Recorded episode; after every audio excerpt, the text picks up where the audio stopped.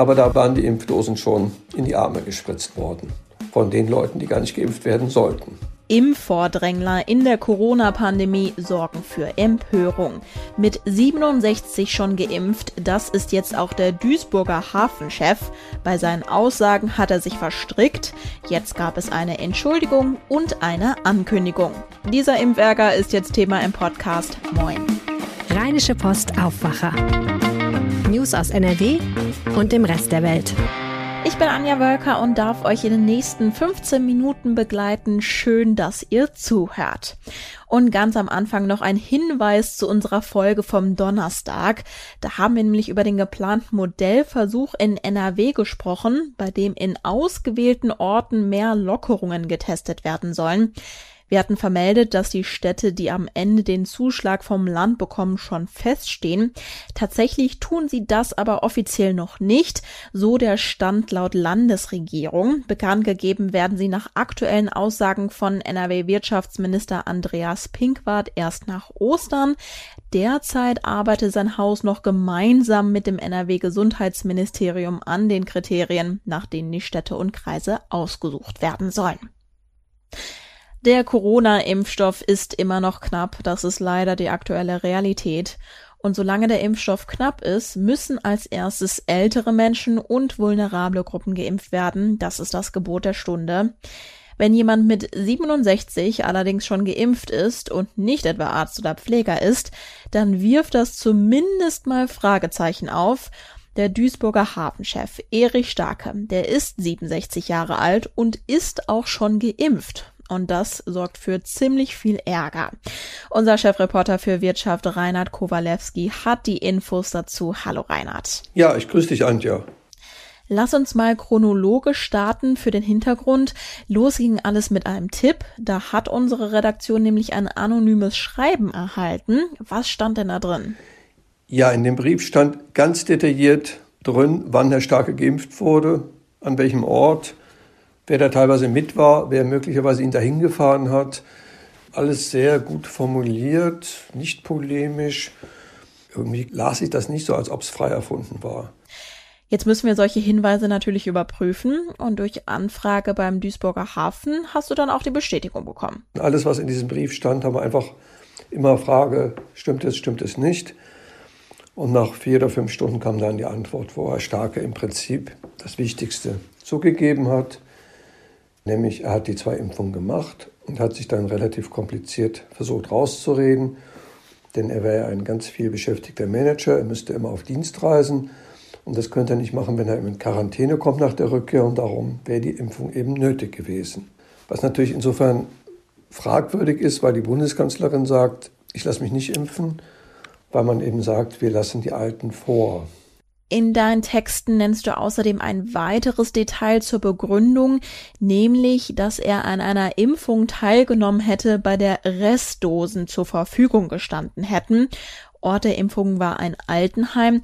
Reinhard, laut Stadt Duisburg hat es sich aber offenbar ganz anders zugetragen. Was sagt die Stadt Duisburg denn dazu?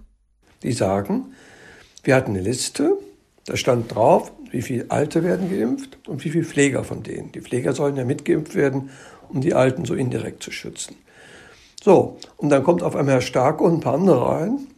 Die werden geimpft und abends waren auf einmal zu wenig Dosen da. Und die mussten ein paar Mitarbeiter dann extra ins Impfzentrum der Stadt fahren, damit die noch ihre Dosen bekommen. Das heißt, das war völliger Unsinn, dass das angeblich Reste waren. Und es wurde auch versucht, den Vorgang zu verhindern, richtig? Dieser Vorgang war, dass einige Dosen auf einmal verschwunden waren aus dem allgemeinen Impfsaal, haben die Mitarbeiter der Stadt Duisburg das Impfzentrum angerufen und gesagt, irgendwie läuft hier eine komische Nummer.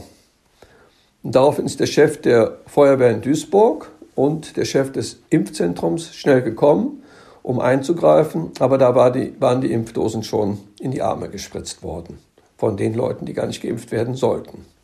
Warum hat Starke denn überhaupt den Zugang quasi zu diesem Heim gehabt, in dem er geimpft wurde? Ja, also Herr Stark ist ein sehr kommunikativer Mensch, der kennt viele Menschen in der ganzen Welt, er kennt auch viele Leute im Rheinland und in Duisburg.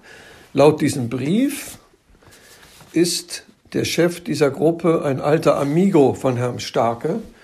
Ich will das nicht bewerten, aber die Leute beiden kennen sich offensichtlich, denn Herr Starke ist Beirat von dieser Seniorenheimgruppe. Also es ist eine professionelle, eine kommerzielle Seniorenheimgruppe, wo also ein Bauunternehmer damit Geld macht, dass er Seniorenheime baut und betreibt. Und tja, da müssen Sie sich wohl irgendwann telefonisch überlegt haben, das wäre doch ganz schön, wenn der Erich geimpft wird. Ja, wie der genaue Ablauf war, wissen wir nicht. Starke hat dem Heim im ersten Lockdown allerdings geholfen, zum Beispiel Schutzmasken zu bekommen. Jetzt gibt es Empörung über die Impfung. Ich zitiere mal Duisburgs Oberbürgermeister Sören Link aus einem deiner Texte, Zitat, Wer meint, den Weg zur Spritze abkürzen zu können, schadet dem ohnehin angeschlagenen Vertrauen in der Bevölkerung massiv. Wie reagiert Starke denn jetzt auf diese heftige Kritik? Also der Starke steht mit dem Rücken zur Wand. Er hat jetzt eine öffentliche Erklärung gemacht, dass ihm das irgendwie leid tut. Es ist nicht ganz klar, was tut ihm jetzt leid. Dass er sich hat impfen lassen oder dass er diese Begründung gemacht hat, das wäre beruflich notwendig gewesen. Aber er sagt klar, es tut ihm leid. In der Erklärung steht nicht drin, dass er zurücktritt. Komisch an dieser Erklärung ist auch noch, die ist nicht vom Hafen der Stadt Duisburg verteilt worden, sondern von seiner privaten E-Mail-Adresse. Ich habe ihm einfach geantwortet, lieber Herr Starker, was heißt das denn? Treten Sie jetzt zurück oder was passiert jetzt? Ja, da habe ich leider keine Antwort bisher bekommen. Allerdings hat das Land jetzt gehandelt. Vielleicht an dieser Stelle noch die Erklärung, inwiefern Stadt und Land mit dem Duisburger Hafen zusammenhängen. Der Duisport gehört einem Drittel der Stadt Duisburg und zu zwei Dritteln dem Land. Inwiefern hat das Land denn jetzt nun reagiert? Der Aufsichtsratschef des Hafens ist ein Staatssekretär im Verkehrsministerium. Der hat eine Erklärung verschickt, und zwar interessanterweise, die wurde vom Hafen verschickt. Da steht drin, dass man das zur Kenntnis nimmt, dass Herr Starke sich entschuldigt und dass es eine sehr baldige Sondersitzung des Aufsichtsrates geben wird, um das persönliche Fehlverhalten von Herrn Starke zu diskutieren. Ich schreibe in meinem Artikel, dass ich an sich glaube, dass er nach dieser Sitzung nicht mehr im Amt ist. Vielleicht dauert es dann noch ein paar Wochen oder so ähnlich, aber wir müssen uns mal überlegen, was in Deutschland im Moment los ist. Die gesamte Bevölkerung ist frustriert, dass das mit dem Impfen nicht vorangeht. Wir haben einen Lockdown nach dem nächsten. Wir haben eine hohe Gerechtigkeitsdiskussion. Wer ist Opfer der Krise, wer ist nicht Opfer der Krise? Ich glaube, die Landesregierung kann sich das gar nicht leisten, ihn im Amt zu lassen. Der hat zwar viele Verdienste für das Unternehmen, auch für den Hafen Duisburg. Er hat 20 Jahre sehr viel aufgebaut. Aber dieses Vordringen beim Impfen und dann noch diese blöden Entschuldigungen, ich glaube an sich, dass er das nicht überleben wird. Ja, dann danke dir, Reinhard, für die Infos. Ja, vielen Dank. Okay, bis dann. Tschüss. Kommen wir zu unserem zweiten Thema, weg von Corona und hin zu der Musik. Und vielleicht kann ich hier ein kleines Schmunzeln von euch hervorrufen, denn eins der ersten Konzerte, das ich als Teenager gesehen habe, war tatsächlich die Tour der Sänger und Sängerinnen der ersten Staffel von Deutschland sucht den Superstar. Stichwort Alexander Klaas, Juliet Schoppmann und Daniel Kübelböck. Das war schon echt schön damals. Chancen auf den Sieg in der aktuellen Staffel hat jetzt eine junge Frau aus NRW. Und darüber spricht jetzt meine Aufwacherkollegin Caroline Streckmann mit Lokalredakteur Guido Radke aus dem Bergischen Land. Die Remscheiderin Pia Sophie Remmel singt am Samstag im Halbfinale von Deutschland sucht den Superstar. Guido, du hast vor der ersten Live-Show am Wochenende mit ihr gesprochen. Es ist ja schon ein großes Ding, ins Halbfinale zu kommen. Was hattest du für einen Eindruck, wie es ihr jetzt geht, so kurz vor der Show? Also ich habe mit ihr gesprochen und hatte wirklich von ihr den Eindruck, dass sie ganz souverän wirkt und vor allem auch sehr professionell und gelassen. Dabei war es, glaube ich, keineswegs selbstverständlich für sie ins Halbfinale zu kommen, wie sie mir gesagt hat. Ich hätte niemals damit gerechnet, dass ich es wirklich so weit schaffen würde. Gerade ja auch, weil dann im Wettbewerb so viele starke Sänger auch noch neben mir standen. Und irgendwie dieses, ja, diese Bubble Live Show, die war für mich irgendwie, ich weiß nicht, so surreal. Und deswegen war ich auch total überwältigt, als es dann auf einmal hieß, dass ich es geschafft habe. Das kann ich mir vorstellen, dass das überwältigend ist. Guido, stell uns doch mal Pia Sophie vor. Sie ist Remscheiderin, das wissen wir. Ist sie denn auch schon hauptberuflich Sängerin? Nein, hauptberuflich ist sie keine Sängerin. Die studiert halt momentan Jura in Bochum und will halt später mal Strafverteidiger eigentlich werden. Und aufgetreten ist sie bislang halt eher nur auf Hochzeiten, Talentwettbewerben, hat auch mal in Musicals mal mitgewirkt. Aber sie ist halt Hobbysängerin bislang eigentlich eher gewesen. Wie also wahrscheinlich die meisten, die bei DSDS mitmachen. Ist sie denn auch schon mal in Remscheid aufgetreten? Kennt man sie da? Ich glaube, man kennt sie da tatsächlich noch gar nicht so gut. Also vielleicht höchstens dadurch, dass sie halt 2017 schon mal bei Deutschland sucht den Superstar war. Da war sie halt 16, ist da aber dann im nationalen Recall rausgeflogen. Aber seitdem, wie gesagt, es waren halt nur kleine Auftritte bislang. Ah, okay, dann bringt sie also auch schon ein bisschen Vorerfahrung mit. Das ist ja vielleicht auch nicht schlecht, weil so der Weg ins Musikbusiness über so eine Castingshow im Fernsehen ist ja wahrscheinlich auch ein ziemlich besonderer. Warum hat sich Pia Sophie denn dafür entschieden? Also ich glaube, bei ihr, so hörte man durch, war es weniger der Traum von der großen Musikkarriere, sondern es ist eher so ein Produkt der Kindheit. Und ich habe sie einfach mal danach gefragt, warum sie sich für DSDS entschieden hat. Also ich muss sagen, ich habe schon seit klein auf immer mit meiner Oma zusammen DSDS geschaut und dementsprechend bin ich quasi so damit aufgewachsen und durch die ganzen Staffeln, die ich verfolgt habe, hat sich dann bei mir auch immer so dieser Wunsch aufgebaut, irgendwann mal selber vom Bob Titan singen zu dürfen. Und da habe ich halt quasi schon als Sechsjährige den Entschluss gefasst, dass ich es irgendwann vielleicht auch mal probieren möchte. Das mit dem vor dem Pop-Titan einmal singen ist ihr also gelungen. Allerdings am Samstag beim Halbfinale wird Dieter Bohlen nicht dabei sein. Er hat krankheitsbedingt abgesagt. Das Halbfinale findet also erstmals ohne ihn statt. Wie hat Pia Sophie denn darauf reagiert?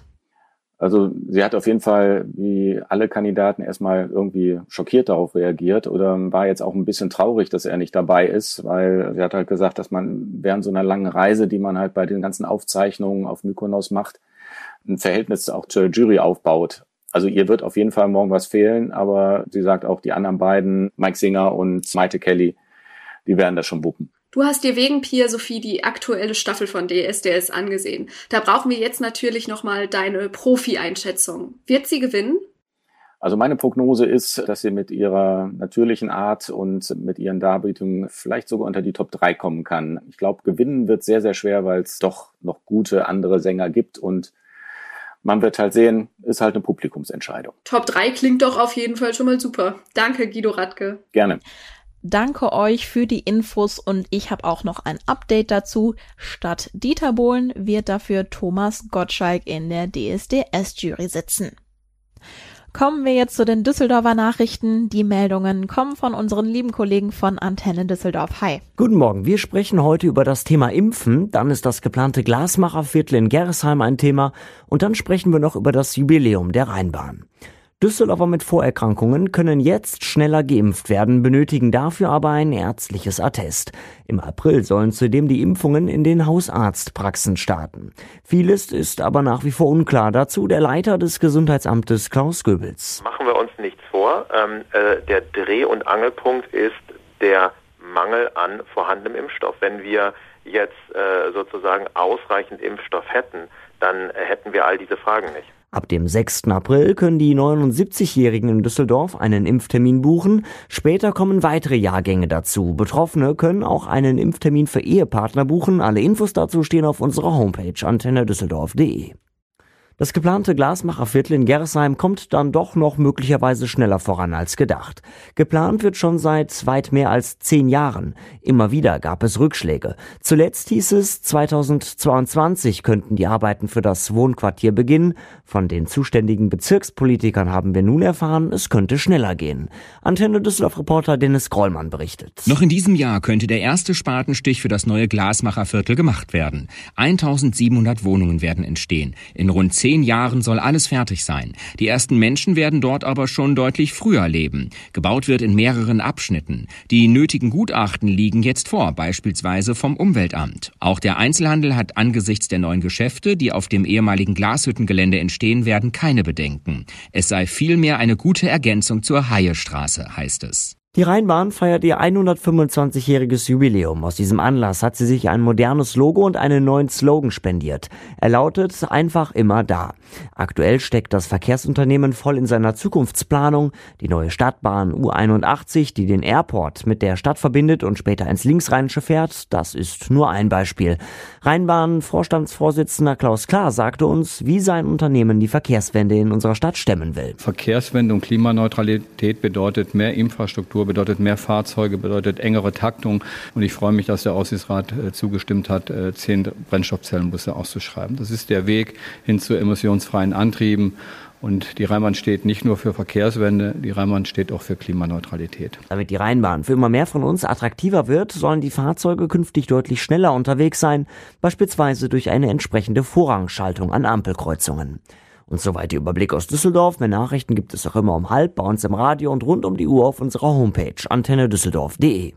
Und wie immer am Freitag haben wir jetzt wundervolle Tipps zum Wochenende für euch, zusammengestellt von Kulturredakteur Wolfram Görz. Es gibt Menschen, die das Rotkehlchen nicht für den richtigen Vogel des Jahres halten. Es gebe hier andere gefiederte Freunde, die deutlich stärker vom Aussterben bedroht sind. Das stimmt.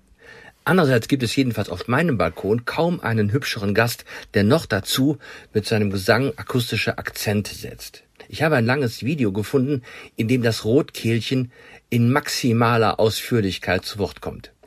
Und ich habe aber auch ein Musikvideo gefunden, in dem der große französische Komponist Olivier Messiaen La Rouge Gorge, wie das Rotkehlchen auf Französisch heißt, mit seinem Gesang auf dem Klavier singen lässt. Wie der erste Offizier Spock sagen würde, faszinierend.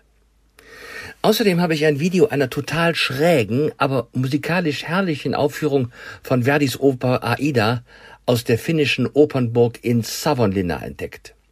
Noch eindrucksvoller, doch auch trauriger ist die Tatsache, dass es die legendäre CD Handels Messiah, A Soulful Celebration nicht mehr gibt.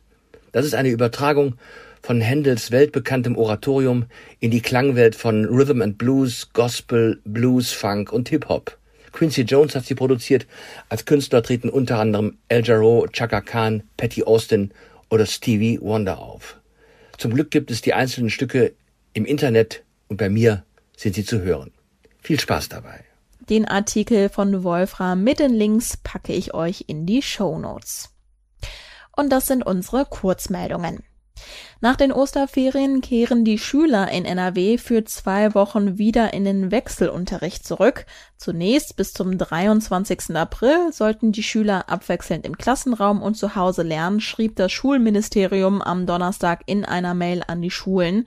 In Regionen mit besonders hohen Inzidenzen sei auch ein kompletter Distanzunterricht möglich. In Köln wird heute das Urteil im Fall der Vergewaltigung einer 81-Jährigen erwartet. Angeklagt ist ein häuslicher Pfleger der schwerkranken Frau. Der 63-Jährige soll sie im September letzten Jahres dreimal vergewaltigt haben. Eine Videokamera soll die Taten gefilmt haben. Die war von der Tochter des Opfers verdeckt angebracht worden, um mitzubekommen, falls die 81-Jährige aus dem Bett stürzt der Fall wird seit letzter Woche Montag vor dem Landgericht Köln verhandelt. Heute ist es tagsüber wolkig, zwischendurch schafft es die Sonne aber immer wieder durch. Es ist angenehm mild bei Temperaturen zwischen 14 bis 17 Grad. Dafür wird es etwas windig, im Laufe des Tages wird der Wind auch etwas böiger. Jetzt wünsche ich euch einen wundervollen Freitag und ein noch besseres Wochenende. Ihr bekommt den Aufwacher natürlich auch morgen, dann mit einem Interview mit Wolfgang Niedecken. Ciao. Mehr Nachrichten aus NRW gibt's jederzeit auf RP Online. rp-online.de